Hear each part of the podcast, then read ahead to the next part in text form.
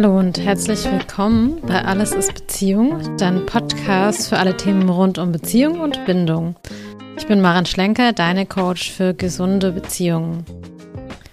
Ja, schön, dass du wieder eingeschaltet hast zu dieser neuen Podcast-Folge. Ähm, ich freue mich sehr über das Thema. Ich spreche heute über Bindungsangst und Verlustangst. Ja, ich spreche relativ früh im Podcast darüber, also in einer relativ frühen Folge, weil ich merke oder ich ja festgestellt habe, dass diese beiden Themen in meiner Coaching-Arbeit eigentlich mit am wichtigsten sind. Ja, jetzt habe ich mich hier hingesetzt, ich habe es mir gemütlich gemacht. Draußen ist es regnerisches Wetter. Es ist heute Samstagnachmittag und irgendwie hatte ich jetzt Lust, genau darüber mit dir zu sprechen. Ja, man könnte sagen, Bindungsangst und Verlustangst, das sind mit anderen Worten auch Nähe- und Distanzthemen oder Autonomie- und Freiheitsthemen. Und ich kann nur sagen, also in den Coachings, die ich mache, sind, ist, ist das immer wieder ein großes Thema, aber auch also in, ich glaube, in jeder Beziehung, egal wie, naja, vielleicht funktional oder dysfunktional, gut oder schlecht, schön oder nicht so schön äh, sie auch ist, kommt man immer wieder auf diese beiden Themen, also auf Nähe und Distanz, beziehungsweise Autonomie und Freiheit. Und in den Beziehungen, mit denen ich es oft zu tun habe und über die ich viel spreche, spricht man eben oft von Bindungsangst und Verlustangst. Und das scheinen irgendwie zwei Gegensatzpaare zu sein. Ähm, eigentlich kann man die aber gar nicht getrennt voneinander betrachten. Also die gehören zusammen, die sind wie die beiden Seiten einer Medaille. Äh, manchmal denke ich, vielleicht sind es auch die, vielleicht ist es auch dieselbe Seite einer Medaille. Ähm, warum? Das werde ich euch noch ein bisschen genauer im Podcast erklären. Ja, ich habe das Thema gewählt, weil ich glaube, dass wenn man dieses Prinzip versteht oder die Dynamik dahinter versteht, versteht man sich selbst viel besser und man versteht natürlich dann auch, wie man selbst in Beziehungen funktioniert. Und ähm, schönerweise kann man dann natürlich auch das Gegenüber besser verstehen und wie das Gegenüber in Beziehungen funktioniert. Bevor ich mich mit Beziehungen befasst habe, habe ich ehrlich gesagt noch nie was darüber gehört. Also ich habe mich nicht so sonderlich dafür interessiert, weil mir auch nicht klar war, dass ich da vielleicht mal genauer hinschauen könnte. Und ich hatte davor auch noch nie irgendwas von Bindungsangst oder Verlustangst gehört. Mir ist nur eins aufgefallen, nämlich dass es Menschen gibt, die scheinbar ständig in Beziehungen sind oder auch in Beziehungen bleiben, also die ähm, lange Beziehungen haben oder irgendwie ja nie lange Single sind, also die irgendwie ja auch gerne in Beziehung sind. Und dann gibt es irgendwie Menschen, die sind nie in Beziehung und finden das vielleicht auch gut so.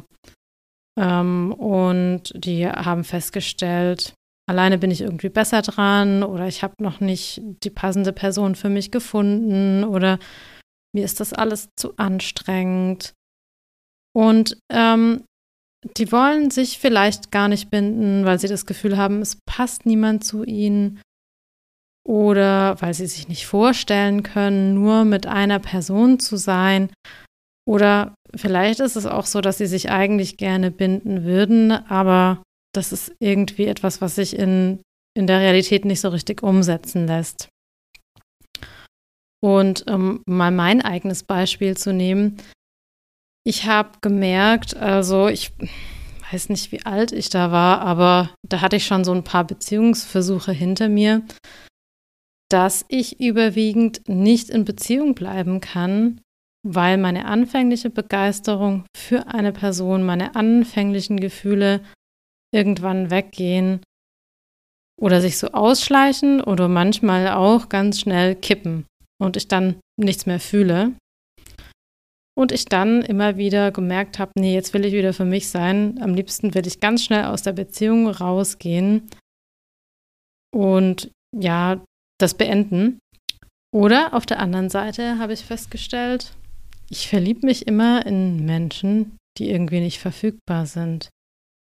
Also das heißt, die entweder in einer Beziehung sind oder sich gar nicht für mich interessieren oder weit weg wohnen, also so nach dem Motto der Urlaubsflirt, der dann auf einmal zur großen Liebe wird.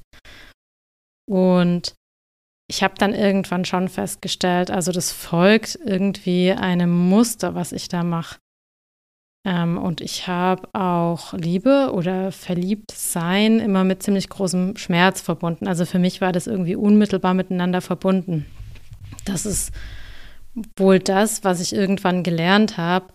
Und die erste Erkenntnis war äh, wichtig oder die erste wichtige Erkenntnis für mich war, aha, okay, das folgt hier also irgendwie einem Muster, was ich da mache. Und ich kann das auch gar nicht so richtig ähm, loswerden oder beeinflussen oder habe da nicht so richtig Macht über dieses Muster. Und genau über diese beiden Punkte möchte ich heute mal ein bisschen sprechen.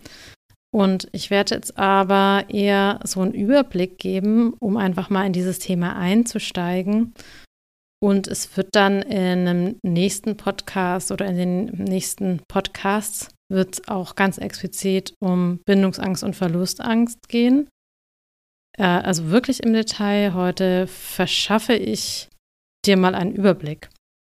Und wie ich schon erwähnt habe, die Themen Nähe, Distanz oder Autonomie und Bindung gehören da auch mit hinein, sind jetzt nicht explizit das Gleiche. Deshalb nehme ich diese Begriffe da mal raus. Ich finde es aber trotzdem wichtig, dass ihr die mal gehört habt, dass du die mal gehört hast.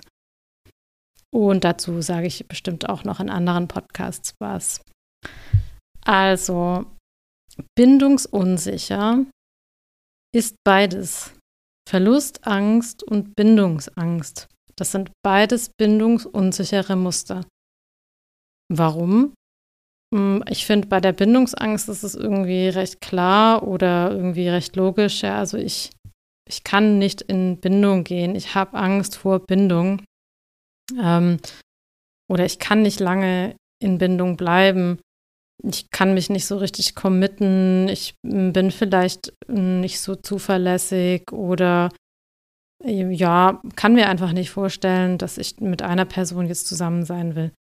Also ich kann da nicht stabil in, in der Bindung, im Kontakt bleiben. Also genau, man kann sagen, ich äh, unterbreche den Kontakt zu einer Person immer wieder, äh, meistens dann, wenn es eng wird. meistens dann, wenn es irgendwie ernst wird oder die andere Person sich wirklich für mich entschieden hat, dann fange ich an, rückwärts zu laufen. Und das Spannende daran ist, das ist jetzt nicht nur mit in Liebesbeziehungen so, sondern das ist auch in anderen Beziehungen so.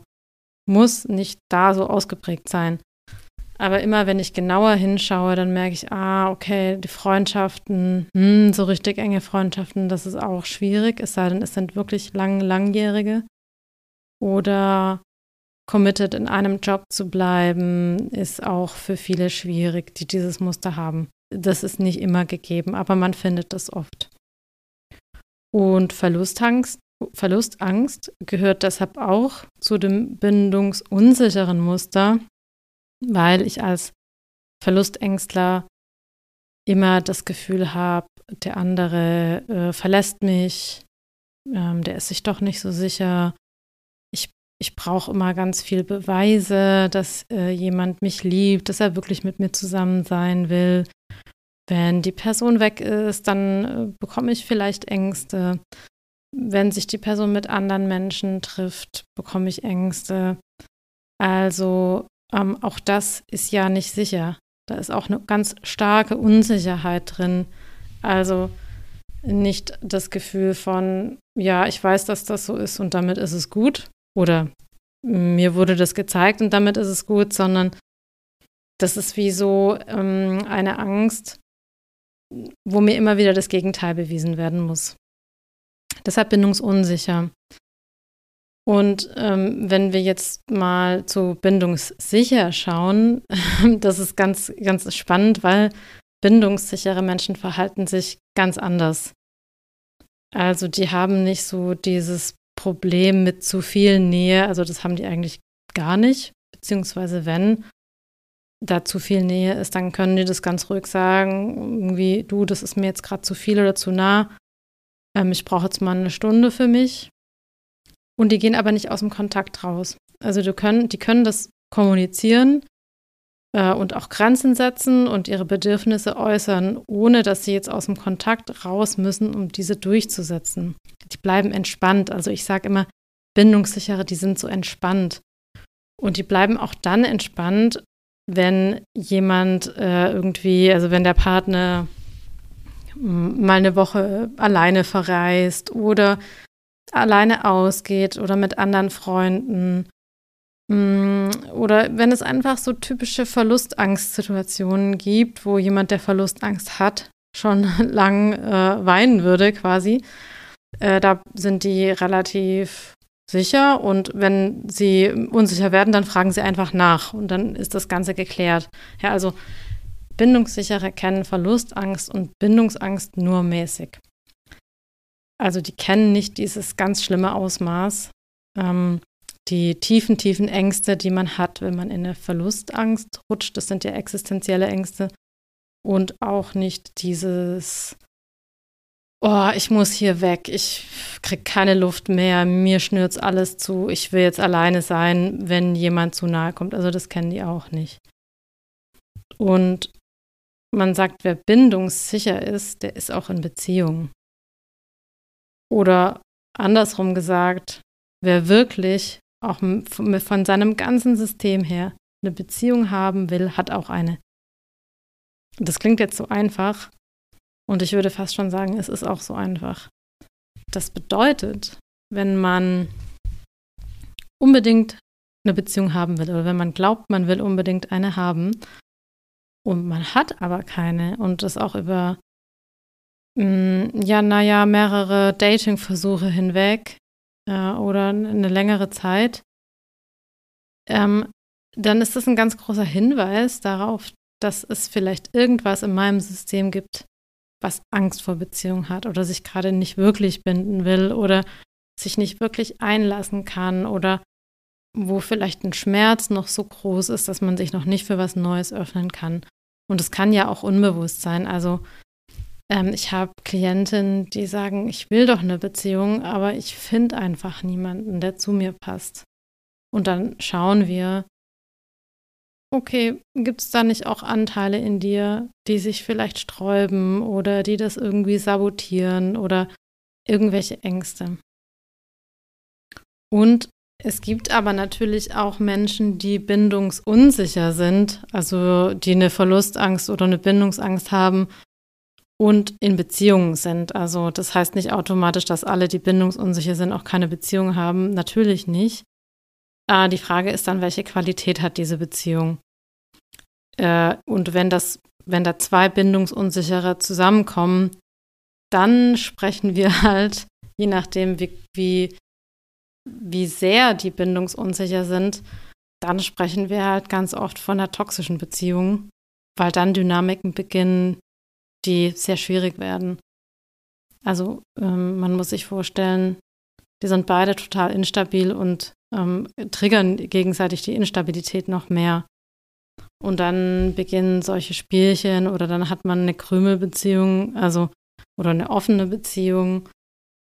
Ähm, oder irgendwie was Polyamores, wobei natürlich nicht jede offene Beziehung oder nicht alles, was Polyamor ist, auf Bindungsunsicherheit hinweist. Also nicht, dass man da jetzt den, andersrum den Schluss zieht. Das würde nicht stimmen.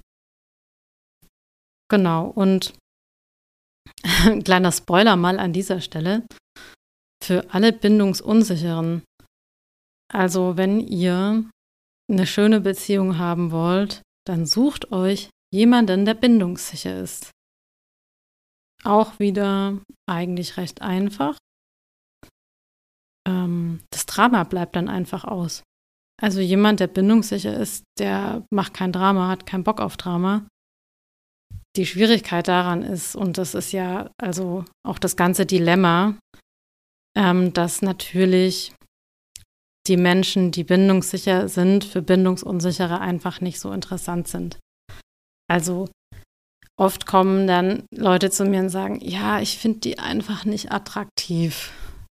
Und unterm Strich ist das, glaube ich, jedem schon passiert, der da irgendwie ein Thema hat. Ja, ich habe schon Menschen kennengelernt, die waren unglaublich nett, die hätten alles für mich getan, die waren cool, die waren smart, aber ich konnte mich einfach nicht verlieben. Mir war das alles zu viel. Genau, weil dieses Muster noch nicht passt.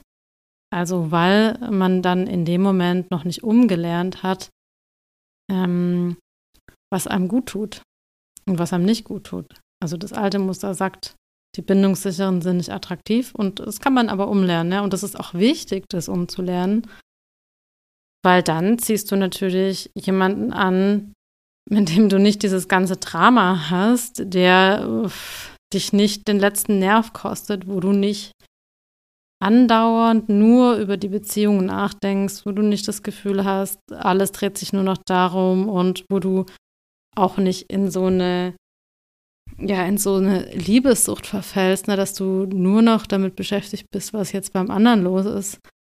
Also dieses ganze Drama ähm, ist mit einem bindungssicheren Menschen einfach nicht da und das ist sehr schön äh, und das kann man verändern. Man muss einfach an die Muster gehen. Und es ist natürlich erstmal ganz wichtig zu erkennen, wo man sich selbst befindet und was man überwiegend erlebt hat. Also wie man sich selbst in Beziehungen erlebt hat und wie man auch seine Partner in Beziehung erlebt hat, wie man die beschreiben würde. Und es ist dann auch interessant, naja, wie würden die denn dich beschreiben? Also ich habe es anfangs schon gesagt, ich habe so eine Historie von ähm, bindungsängstlichem Verhalten. Heißt, ich glaube, die meisten Menschen in meiner Vergangenheit, die ähm, mit mir zusammen waren oder im Dating waren, würden mich wahrscheinlich so beschreiben, dass ich mich eher entzogen habe und dann irgendwann abgebrochen habe. Und ich würde das so beschreiben, dass ich entweder Partner hatte, die schnell total viel wollten und wo mich das Tempo einfach komplett überfordert hat, äh, weswegen ich dann abgebrochen habe. Oder, ähm, wie ich das anfangs schon gesagt habe, dass ich mich in Menschen verliebt habe, die eigentlich gar nicht äh, verfügbar waren. Also wo das auch einfach ein bisschen unrealistisch war, zu glauben, dass dort was passieren könnte. Jetzt ist es so, dass man natürlich auch sagt, Bindungssichere verlieben sich in das, was auch verfügbar ist. Also andersrum formuliert, warum will ich denn jemanden, der mich nicht will?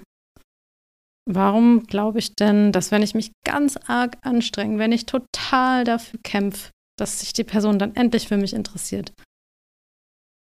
Also, warum sollte ich sowas machen?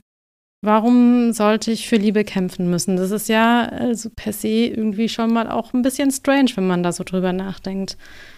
Jemand, der bindungssicher ist, der ähm, der ist da relativ schnell klar und sagt, okay, ich habe das jetzt zwei, dreimal versucht bei der anderen Person, da kommt so gar nichts, dann lasse ich es halt. Dann suche ich mir jemanden, der mich interessiert. Also die haben da einen ganz anderen Umgang damit. Und ich kann euch sagen, es ist wirklich total interessant, sich einfach mal abzugucken, wie bindungssichere Menschen daten oder wie die mit diesem ganzen Thema umgehen. Die sind dort selbstbewusst, relativ klar und können auch bei sich bleiben. Und ähm, Bindungsunsichere rennen oft einer Sache hinterher, die einfach nicht zu haben ist und das auch relativ lange. Also da könnt ihr auch wirklich mal gucken, wie habt ihr euch in der Vergangenheit verhalten und wo würdet ihr euch selbst da einordnen? Und ähm, mit aller Wahrscheinlichkeit, wenn äh, ihr ein Bindungsangstthema habt, dann kennt ihr auch die Verlustangst und andersrum. Und ähm, wenn man jetzt dieses Thema hat, Bindungsangst, Verlustangst, toxische Beziehungen, ist es ganz, ganz wichtig, sich aktiv mit dem Thema Grenzen setzen und Bedürfnisse erkennen auseinanderzusetzen. Und auch mit dem eigenen Selbstwert. Denn das, was ich erfahren habe in meiner ganzen Zeit als Coach in dem Bereich, ist, dass dort oft in der, ich sag jetzt mal, im, im Verhalten das Problem liegt, sich nicht binden zu können. Also natürlich gibt es eine Ursache, über die werde ich dann explizit in dem Podcast dafür auch sprechen. Aber jemand, der Bindungsangst hat, hat ganz oft einfach nicht gelernt, Grenzen zu setzen. Und aus Angst, dass Grenzen überschritten werden und die eigenen Bedürfnisse nicht gesehen oder gehört werden, bindet man sich gar nicht erst. Ja, also das heißt, ähm, weil ich immer in der Anpassung bin, wenn ich im Kontakt bin in der Beziehung und das irgendwann so anstrengend für mich wird, entscheide ich mich dafür, dass ich lieber alleine sein will, weil das ist erleichternd. Das ist leicht, ja, da habe ich nicht das Gefühl, ich muss mich verbiegen, da kann ich einfach ich sein. Und der erste Schritt, da mal dran zu arbeiten, wäre, sich wirklich ernsthaft zu überlegen, okay, wo bin ich denn nicht ich, wenn ich im Kontakt bin? Wo sage ich denn nicht, was ich jetzt mag und was ich nicht mag, was ich tun will, was ich nicht tun will? Wo habe ich vielleicht das Gefühl, ich muss immer happy und gut gelaunt sein, wenn ich es nicht bin? Weil wenn ich es nicht bin, denke ich vielleicht, ich bin nicht liebenswert. Ja, da, da sind wir beim Selbstwert. Wo habe ich gelernt, dass ich nicht kommunizieren kann, was jetzt mein Bedürfnis ist und äh, damit ich eben das alles nicht aushalten muss, gehe ich lieber nicht in den Kontakt. Bleibe ich lieber allein zu Hause, ziehe ich mich lieber zurück. Äh, dann mache ich es mir lieber leicht. Und äh, der Trugschluss daran ist, dass man glaubt, Kontakt ist immer so oder Kontakt muss so sein. Und man sich dann vielleicht fragt, wie halten andere das aus? Und an der Stelle kann man natürlich ganz viel tun. Also Kontakt kann ganz leicht sein, wenn ich mich getraue, einfach wirklich ich selbst zu sein und wirklich zu sagen, was ich möchte und was ich nicht möchte. Und ihr kennt es mit guten Freunden. Ähm, da geht es ja nicht um Partnerwahl oder vielleicht auch mit Geschwistern oder so. Ne? Da geht es ja nicht darum, dass man jetzt jemanden findet, mit dem man zusammen sein will. Da kriegt man das ganz gut hin. Oder vielleicht auch mit Menschen, wo man von vornherein schon denkt, nee, also das ist jetzt eh irgendwie kein, kein Beziehungsding, kein, kein Dating-Thema hier. Da kann man auch ganz oft einfach so sein, wie man eben ist. Und da ist es leicht und da macht der Kontakt Spaß und der ist schön. Und das lässt sich übertragen auf Kennenlernsituationen, auf Dating-Situationen, auf Beziehungen. Also wirklich einfach Schritt für Schritt zu merken, ich kann wirklich ich sein. Und ich kann euch sagen, ähm, das ist wirklich schön zu verstehen, dass der andere mich genauso mag, wie ich bin und nicht, was ich glaube, was er von mir erwartet. Das ist ja das Wichtige daran. Also es geht nicht darum, irgendwelche Erwartungen zu erfüllen, die wahrscheinlich gar nicht da sind. Ja? Also das ist ja auch alles irgendwie so ein Hirngespinst sondern sei einfach du selbst. Und natürlich muss man Beziehung lernen, indem man in Beziehung geht.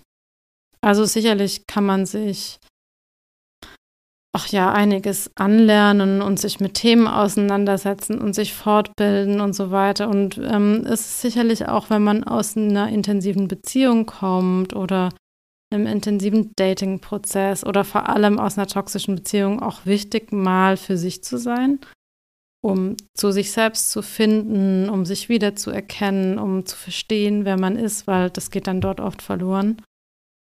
Ja, auch zu verstehen, okay, beim nächsten Mal verliere ich mich nicht mehr in der Beziehung. Aber letztendlich, wenn man nicht gelernt hat, wie gesunde Beziehung geht, kann man es nur in Beziehung lernen. Und ähm, ich sage das für alle Menschen, die mit Bindungsangst zu kämpfen haben. Natürlich könnt ihr so lange warten, bis vielleicht mal irgendwann jemand kommt, ähm, der zu euch passt. Ich glaube aber, das ist eine Hoffnung, die ähm, wahrscheinlich enttäuscht wird, wenn ihr nicht an euch arbeitet, weil ihr könnt lernen, wie man in Beziehung bleibt und wie man das auch schön findet, wenn ihr in Beziehung geht. Also indem ihr beispielsweise dann mit dem Partner lernt, was es bedeutet, Grenzen zu setzen, Bedürfnisse auszudrücken, wann es euch vielleicht zu eng wird, wann ihr Raum für euch bleibt, ähm, ja, auch vielleicht, dass der andere total verständnisvoll dafür ist. Und da komme ich nochmal zum Anfang. Also die Bindungssicheren, die haben kein Problem damit, wenn man sich mal zurückzieht, weil die nicht gleich in der Verlustangst rutschen und denken, oh Gott, oh Gott, jetzt entfernt er sich aus der Beziehung. Und weil die ruhig bleiben, ist es für Menschen mit Bindungsangst wieder angenehm, weil die dann spüren, okay, der zieht jetzt nicht mehr an mir, sondern der lässt mich einfach gerade mal so, wie ich bin. Und es bringt nichts, wenn ich einfach denke mit jedem neuen Partner, dass es schon besser werden wird, als das, was ich davor hatte. Also ihr kennt es sicherlich so dieser Gedanke, oh, der, der oder die ist jetzt ganz anders als das letzte Mal. Also nee, nee, nee, der verhält sich ganz anders. Mit diesem, mit der Person klappt es. Wie oft hat man das schon gedacht und dann ist wieder das Gleiche passiert. Also wenn man nicht aktiv was dafür tut, ähm, passiert es immer und immer wieder und es tarnt sich halt in Form von einer neuen Person, die erstmal ganz anders zu sein scheint und dann, dann hat man wieder irgendwie die gleichen Muster. Also das ist leider so. Und was man auch dafür tun kann, ist einfach zu lernen, offen zu kommunizieren. Also nicht nur zu denken, es ist okay, wie ich bin, sondern auch irgendwie darüber zu sprechen, was man so denkt und dann zu merken, das ist okay, wie ich bin. Also da kann man quasi verstehen, dass man nicht das Opfer seiner Umstände ist, sondern dass man, also Beziehung geschieht einem nicht einfach. Die ähm, überrollt einen nicht oder man hat da nicht irgendwie eine passive Rolle und das passiert dann und schwupps ist man wieder in irgendwas drin. Also das passiert natürlich, solange man da nicht dran gearbeitet hat. Aber gerade da ist es wichtig zu verstehen, Beziehung ist etwas, was man selbst gestaltet. Also man selbst bestimmt das Tempo mit dem Partner, man selbst bestimmt die Regeln, man bestimmt, wie viel Nähe, wie viel Distanz brauche ich in der Beziehung, was mag ich, was mag ich nicht, was sind unsere Absprachen. Also man ist dort ganz aktiv dabei und übernimmt somit Verantwortung. Und das ist, glaube ich, auch sehr wichtig zu verstehen, dass diese passive Haltung auch irgendwie bedeutet, dass ich Verantwortung abgebe und mich äh, wie, wie so ein Stern, wie so ein Seestern dahin lege und sage, oh ja, es überkommt mich halt einfach und ich konnte nichts tun. Also das ist ja auch so ein bisschen, um jetzt mal ein hartes Wort zu nennen, ist ja auch ein bisschen feige vielleicht. Und das ist irgendwie kindlich. Also so, als könnte ich nichts tun, als könnte ich nichts dazu beitragen, dass es gut wird. Und du bist nicht gefangen in irgendwas, du gestaltest es mit. Du rutschst auch nicht rein in irgendwas, du gestaltest es auch mit. Und ähm, du gestaltest das ja auch dann mit, wenn du nichts tust. Also auch das ist ja irgendwie eine Handlung oder hat eine Auswirkung. Genau, also ich habe jetzt ganz viel über Bindungsangst gesprochen und noch kurz mal zur Verlustangst. Also die Verlustangst ist äh, das, das, der andere Teil von Bindungsunsicherheit. Und man sagt, dass eigentlich hinter der Bindungsangst die Verlustangst sitzt. Also dieses Gefühl, jemanden zu verlieren, führt dazu, oder die Angst davor, jemanden zu verlieren, führt dazu, dass man eben gar nicht erst in Bindung geht. Dann muss man das nicht fühlen. Ähm, und das ist, ja, die Verlustangst ist ein ganz schlimmes Gefühl. Also wenn man jetzt zum Beispiel eher mit Bindungsängsten zu tun hat, kann es sein, dass man ganz lange da gar keinen Zugriff darauf hat. So jemanden bis, äh, so lange, bis man jemanden trifft, der mehr Bindungsangst hat als man selbst. Spätestens dann spürt man, was Verlustangst bedeutet. Und ähm, ich werde in den nächsten beiden Folgen mich äh, intensiver mit der Verlustangst und der Bindungsangst auseinandersetzen. Also auch wirklich, was die im Detail bedeuten und wie sie sich anfühlen, was man tun kann. Und ähm, aber zur Verlustangst noch kurz, die führt ja oft dazu, dass wir klammern. Ähm, die führt auch oft zu ganz viel Traurigkeit und ganz viel Unsicherheit. Also die, äh, ich, ich kann gut verstehen, dass das ein sehr schlimmes Gefühl ist.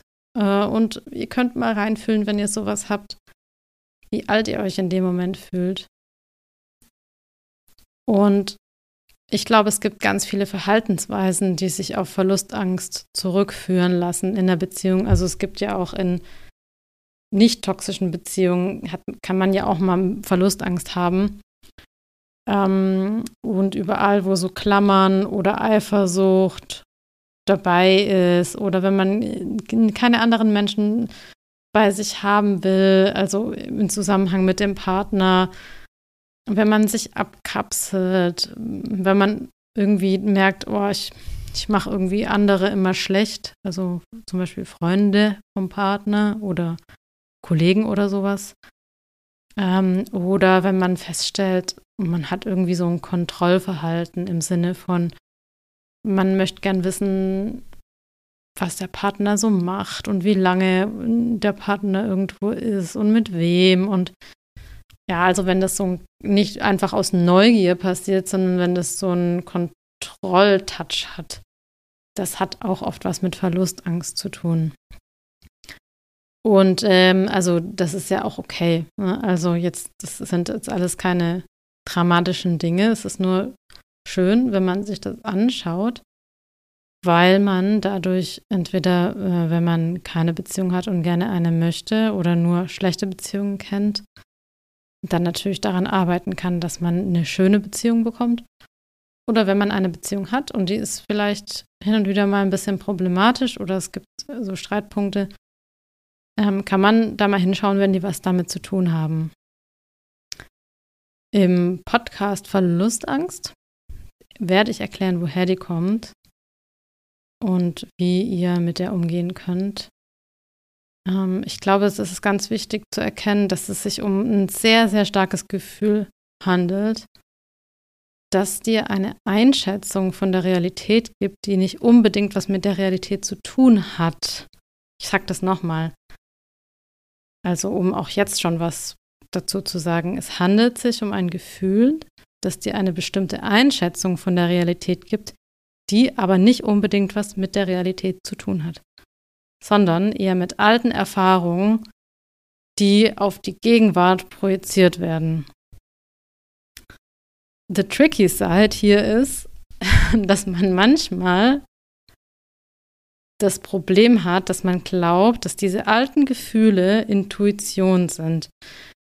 Also nur mal als Beispiel, ja, wenn du jetzt Erfahrungen gemacht hast mit Fremdgehen oder Betrug oder irgendwas in der Art oder Lügen und in der neuen Beziehung tauchen ähnliche Situationen auf, wie die, die du schon kennst und mit diesem Betrug verbindest, dann wird dich das total triggern.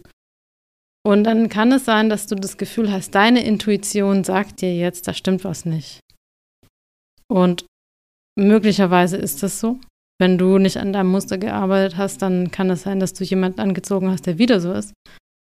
Es kann aber auch sein, dass du total falsch liegst und da alles ganz harmlos ist und nichts passiert ist und du trotzdem das Gefühl hast. Und das gilt es einfach auch zu unterscheiden. Und man kann schon herausfinden, was da jetzt wahr ist und was nicht. Also ich kann relativ schnell sagen, wenn ein Klient, eine Klientin mit so einem Thema zu mir kommt und ich Eckdaten erfahre und Verhaltensweisen und Muster und was sonst so in der Beziehung passiert ist, kann ich relativ schnell sagen, da würde ich mal genauer hinschauen, weil das macht mich jetzt auch stutzig oder du, ich glaube, da bist du einfach getriggert. Also da gilt es wirklich mal genau zu untersuchen, was denn hier der Fall ist. Und trotzdem bringt es natürlich nichts, jemandem auch irgendwas zu unterstellen. Ne? Also da muss man einfach in den Austausch gehen und gucken, wie man das auch gemeinsam hinbekommt. Und Bindungsangst und Verlustangst können beide gleichzeitig, äh, nee, nicht gleichzeitig, aber beide bei derselben Person in unterschiedlichen Beziehungen auftauchen, aber auch in derselben Beziehung. Also es kann sein, dass man zum Beispiel am Anfang bindungsängstlich ist, dann bindet man sich, man fühlt sich gut mit der anderen Person, man merkt, ich kann mich einlassen und dann wird man auf einmal verlustängstlich. Ja, also das geht beides. Oder je nachdem, wie der Partner eben drauf ist, das hatte ich ja schon gesagt. Und das ist einfach sehr anstrengend für das Nervensystem.